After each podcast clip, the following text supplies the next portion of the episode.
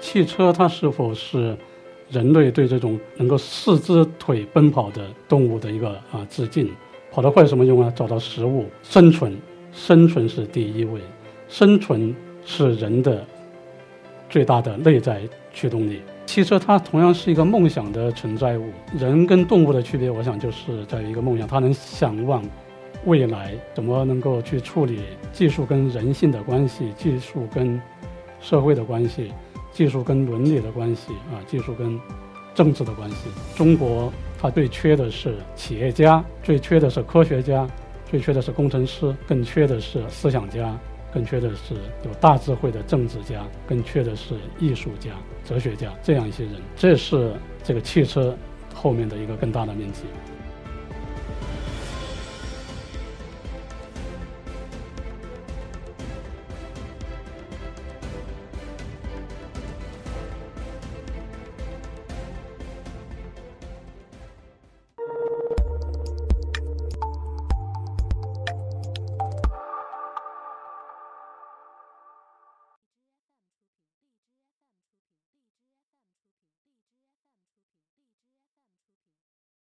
大家好啊，我是这个一课的讲者韩松哈，我是科幻作家。他们说这个我写的科幻作品有点像卡夫卡，然后因为这个邀请我到这里来，但是我觉得我来不是讲卡夫卡哈。我想我有两个理由啊，第一个我的科幻作品跟别的人好像不是特别一样啊，别的人写宇宙飞船、写外星人，我的科幻作品大部分是写交通工具啊，这可能是他们邀请我的一个理由。我写地铁、高铁。火车啊，飞机，也写汽车，啊，我是觉得人他是在移动中创造文明和毁灭文明的，啊，这个挺有意思，啊，第二个原因，这个是一刻跟这个奥迪哈办的一个活动，我比较喜欢奥迪，为什么？可能是因为它这个四个四个圈，四个轮子，我觉得这个四个轮子吧，可能是代表了真正的啊汽车。我想这个汽车它是否是？人类对这种能够四只腿奔跑的动物的一个啊致敬啊，比如说这个猎豹，它的奔跑时速是一百一十公里，飞快的跑，跑得快有什么用啊？找到食物，生存，生存是第一位，生存啊是人的最大的内在驱动力啊。我这个演讲的题目就叫我们内在的驱动力，这个是。最最核心的生存第一的啊这种驱动力，到现在我们还能看见在生活中。我是二零零四二零零二年去贵州，在贵州他们告诉我，这个贵州有两万四千个行政村，七千个没有通公路，那里的人从来没有见过汽车，更别说奥迪啊。贵州是当时是中国最贫困的省，贵州今天是它是。县县通了高速公路，村村通了公路，这个它的贫穷面貌有很大改变。从外面回来的农民工，他们回来之后到那个大山里边做什么呢？做吉他。吉他卖了之后是发到世界各地，他为世界上十种最有名的吉他品牌代工。他能卖出去，为什么？有公路到那地方，他马上就能运出去，运到港口，运到火车站。啊，运到飞机上，然后我们去了一个叫丹寨县的地方。丹寨县是国家级贫困县，六个儿童今年他实现一个实现了一个梦想，第一次坐上汽车从这个县到飞机场，飞机场飞到北京，然后最后是飞到了莫斯科，出现在世界杯足球场上做护旗手。这个是很很科幻的一个事情，我觉得啊，我在想，可能咱们每个人心里边都有一个。汽车，这个汽车它代表的就是啊，摆脱贫困，走向富裕这么一个驱动力。但是另外一方面啊，我想到汽车可能存在的，它不仅仅是这个生存的概念，它不仅仅是这个吃饱穿暖。一九八八年，我大学快毕业，到外贸公司去实习。一九八八年好像是奥迪啊，作为这个。叫配件形式啊，整装进入中国的第一年，那个时候在外贸公司，我打扰他们的汽车，他们已经不是为了摆脱贫困了。外贸公司为什么？它一个节节省时间呢？第二个，面子，汽车是面子的代表。那我们总不总不能骑着自行车去跟外商谈判呢？所以这个东西就变化很大。啊，我就觉得这个汽车它是代表了什么？我就知道一个叫马斯洛心理学啊，啊，它分成层次，最开始生存，然后安全、尊严到做实现。汽车同时它是尊自尊的一个一个代表。汽车是体验了马斯洛这个它这个需求层次的全链条，很有意思。我有个同事，啊，在九十年代初，他买了第一辆汽车。买了之后，他说了一句话，我现在忘不掉。他说：“这个是男人的第二个家呀。”我觉得他这个潜台词十分的丰富。但忘忘不掉的是什么呀？他这个精神上的极大的满足，超出物质的极大满足，跟我留下极深的印象。前天晚上我跟另外一个朋友吃饭，又讲到这个汽车。那个朋友他讲到他在美国啊念书的时候买了第一辆汽车，两百美元买了第一辆二手车汽车。他买了汽车的感觉是什么？自由。在美国，我只要有了汽车，我想到什么地方能到什么地方。今年还有个事情给我印象特别深，就是埃隆·马斯克他用他的火箭把一辆电动汽车发射到太空中。啊，我想这一刻，马斯克一定是在向世界宣布：我们能实现一切的梦想。只要我。想象到的东西，我最终都能实现。汽车它同样是一个梦想的存在物。人跟动物的区别，我想就是在于一个梦想，它能想想望未来，这个是很了不起的一个东西。我就现在就在想，这四个轮子它代表了什么东西？哈，啊，它代表是安全，代表了财富，代表了自由，还代表了梦想。有了安全，我们就可以免于恐惧，对吧？有了财富，我们就有力量，啊。有了自由，啊，我们就能够思想上思想能够解放；有了梦想，我们可以去创造新世界。这个汽车对我的这个概念或者它的驱动作用，我想就在这个地方。另外，我是科幻作家，我想讲讲汽车的未来。我第一次呃接触到这个汽车的未来是看科幻小说，啊，叶永烈啊，中中国著名科幻小说家。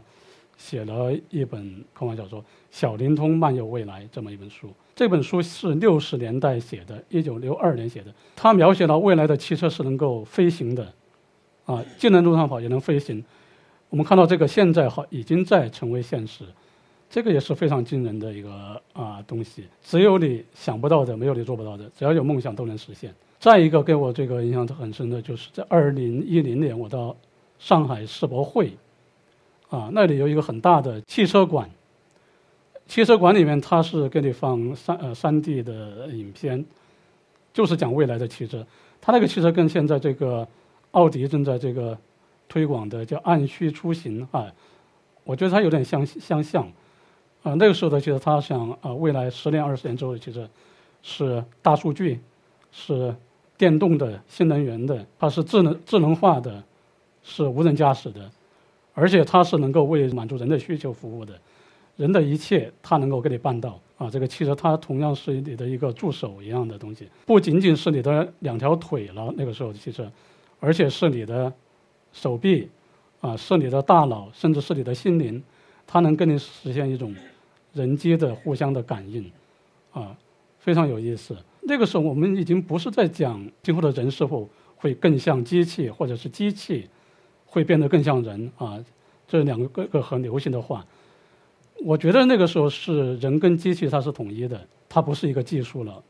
那个画面给我的感觉是美，是否是这个汽车的一个更高的境界？它帮我带带回什么呀？就是宇宙大爆炸的那一刻，我们在座的人也好，还有汽车也好，组成我们身体的部件，都是一百三十七亿年前的那一刻大爆炸产生的原子粒子的。组成人跟技术，啊，人跟自然，还有人跟人，啊，这三对关系，它是统一的。内在的驱动力也好，汽车的更更高境界也好，它应该就是这样，啊，它是一个生命共同体。但现在有人担心这个生命共同体会不会被啊破坏掉？在现实中的例子也多，啊，疫苗的问题也好，还有其他的，今年上半年一系列的事情，大家都很焦虑。我想就是破坏了这个统一的关系。汽车大家也有担心它的未来，啊，技术已经成为了我们一种更大的驱动力，技术的发展，啊，包括汽车的智能化，它会不会替代人、消灭人啊？有人在这这么猜想。啊，我是看过美国人写的一个科幻小说，啊，前几年写的，他描写的就是未来的汽车社会。这个汽车获得了啊自主驾驶的功能之后，啊，而且汽车有了智能，有了甚至有了自我之后，他想我也要自由。他描写的是汽车最后的结果是抛弃了人类，汽车在剧情上狂欢，所有的这个自动驾驶汽车在马路上结成长队。游行，最后在马路上，他们觉得不够，他们还会飞啊！他们飞上天空，成为一条长龙。这个科幻作家描写的场面非常壮观。所有的人类没有汽车可坐，只能恐惧地躲在他的家里面，通过这个窗窗户去看这么一个这么一个场景。这个是一个很欢很欢乐，但是也是一个很恐惧、反乌托邦的一个场景。这个就。让我想到一个东西，就是，啊，还有一种人生的内在驱动力在什么地方？权力。汽车其实从一产生，它同样是权权力的一个代表。这个权力它也有四个轮子，啊，就像最近有一位作家他说的，啊，权力是什么东西？是腐败，权力是愚蠢，权力是折腾，权力还是残忍。我今天到这个地方来，特别特别感触。啊，它它不光是一个技术的问题，汽车它它所代表的现在现代技术，把人类的欲望解放出来之后，今后怎么能够警警惕这种欲望，或者是我们的驱动力，反过来变成一种奴役人的力量？这个命题很大很大，啊，我们很多很多的现在遇到的困境，啊，从经济上的也好，社会上的也好，甚至这个。教育、卫生、医疗上面好，可能我想都跟这个有关，啊，就是怎么能够去处理技术跟人性的关系，技术跟社会的关系，技术跟伦理的关系，啊，技术跟政治的关系，啊，这些都是啊，我我觉得我在这个地方，我我特别想关注的这个话题，啊，最后我就想说，这个汽车的发明呢，只有一百多年，非常有幸。我们能生活在一个汽车的社会中，啊，太偶然了，啊，真的要珍惜它。车的出现，它的更更早，历史更早，五千年前就有了车车的概念。车的产生是跟什么有关？战争呢？啊，在五千年前，炎黄子孙的始祖皇帝跟另外一一位始祖蚩尤的战争中，就出现了叫指南车啊，车辆啊出现。它是跟最早跟这个帝王争霸天下，跟他们的权力的博弈紧紧联系在一起的。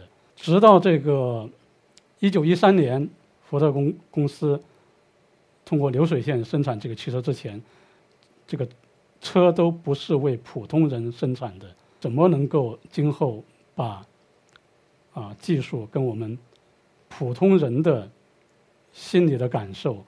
和他们的梦想能够结合得更好，啊，去免于他们的恐惧，这个是一个未来要更多考虑的一个命题，啊，这也是我想到哈，这个“大众”这两个字，它其实有非常啊深刻、非常远大的一个含义，啊，“大众”这两个字，它不是一般的一个东西。我们现在说，啊，中国。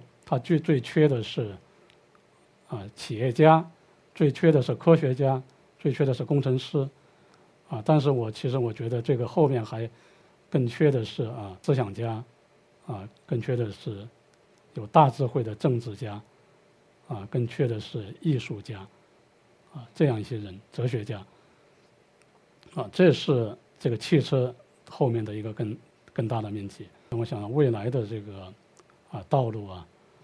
还是布满经济啊，非常崎岖。我就特别希望我们在一起啊，能够为天下的这个大众，在实现他们的梦想的啊路程上，一起去寻找一个更好的、更长远的啊、更有效的一个驱动力，让我们能够真正的行稳致远。